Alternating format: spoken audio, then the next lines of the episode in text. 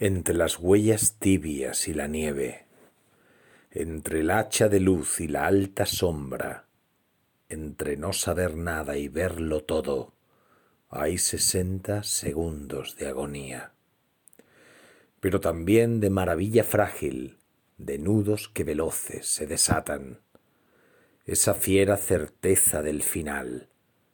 Solo un minuto salva y es el último.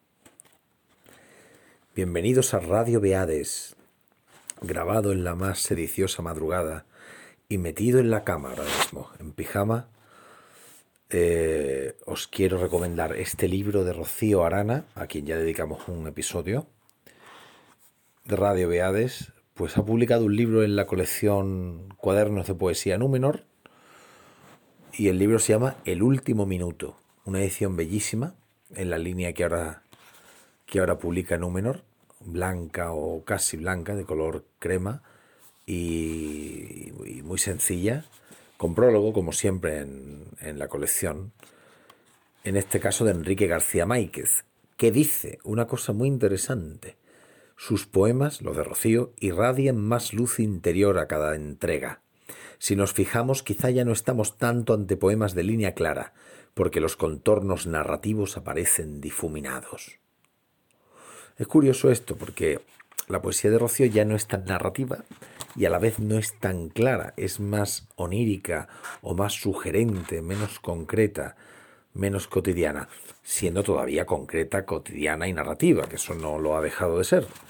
Pero es cierto, yo cuando, como ha publicado muchos libros Rocío Arana, para su edad y su trayectoria desde que empezó, pues yo pensé, bueno, otro libro de Rocío Arana y pensaba que sería una continuidad y sin embargo me ha llamado la atención porque ya me lo advirtió el propio prologuista, Enrique García Máquez, que no era así, que no era exactamente así, que había una diferencia. De hecho, a mí me parece posiblemente el mejor libro hasta la fecha de, de Arana. Voy a recitar como casi siempre a Abuela Pluma, bueno, Abuela Pluma, a Pasapágina, eh, los poemas que, que, más me han parecido mm, que precisamente cumplen esto que dice Enrique García Máquez. Por ejemplo, unicornios. Soñé con unicornios insondables, translúcidos, tan puros y tan bellos, que a lo largo del sueño envejecían y monstruos se volvían de repente, quizás por nuestra culpa. Solo quiero cerrar los ojos y volver allí, volver a merecer esa blancura, que siempre sean claros unicornios y no haya fin y nunca se me vuelvan, como tus ojos, fieras alimañas. 7 de enero. Besar el frío, visitar el frío. Enero y no diciembre, chimeneas sin adornos, austeros radiadores que cantan su canción de gotas fúnebres.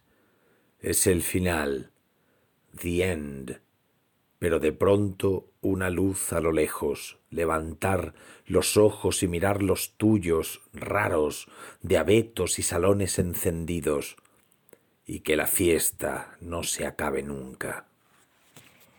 Estos dos poemas que vienen en sentido inverso en el libro, este último viene antes, eh, son como complementarios. En uno, los ojos de ese tú misterioso que hay en la poesía de, de Rocío Arana de los últimos años, eh, y que no es un tú divino, no es un tú de Dios, porque no viene en mayúscula nunca.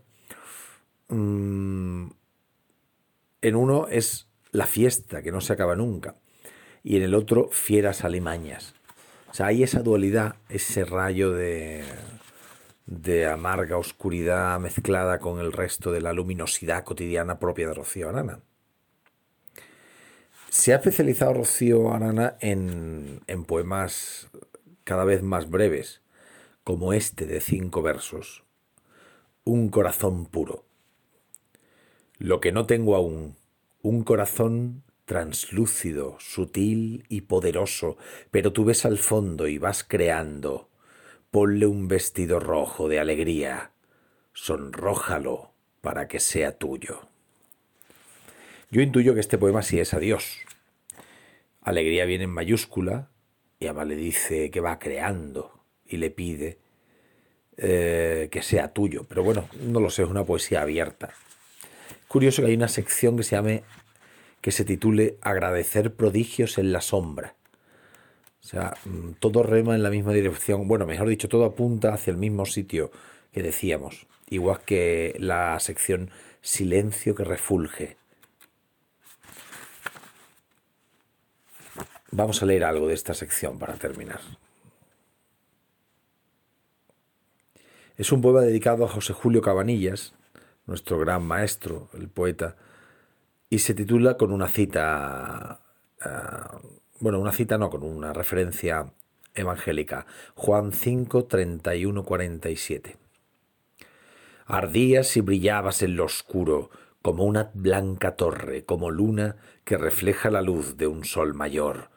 En medio de las calles grises eras letrero luminoso, nos guiabas a la casa encendida de cien puertas, y nosotros quisimos un instante disfrutar de esa luz que no era tuya, como quien vuelve a casa muy cansado y necesita estrellas en la noche.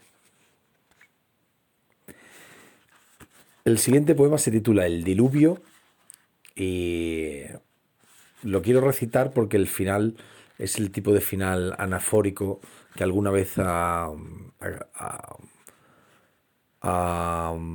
cultivado Rocío Arana y que me, me, gusta tanto, ¿no? Y que me recuerda un poco al último Julio Martínez Mesanza. El diluvio.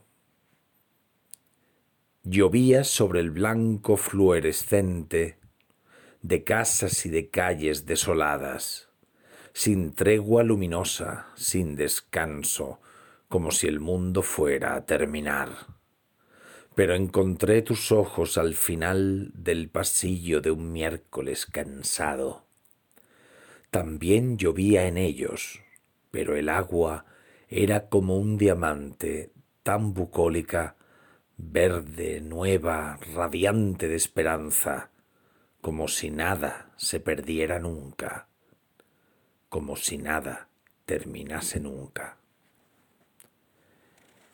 Gracias por escuchar.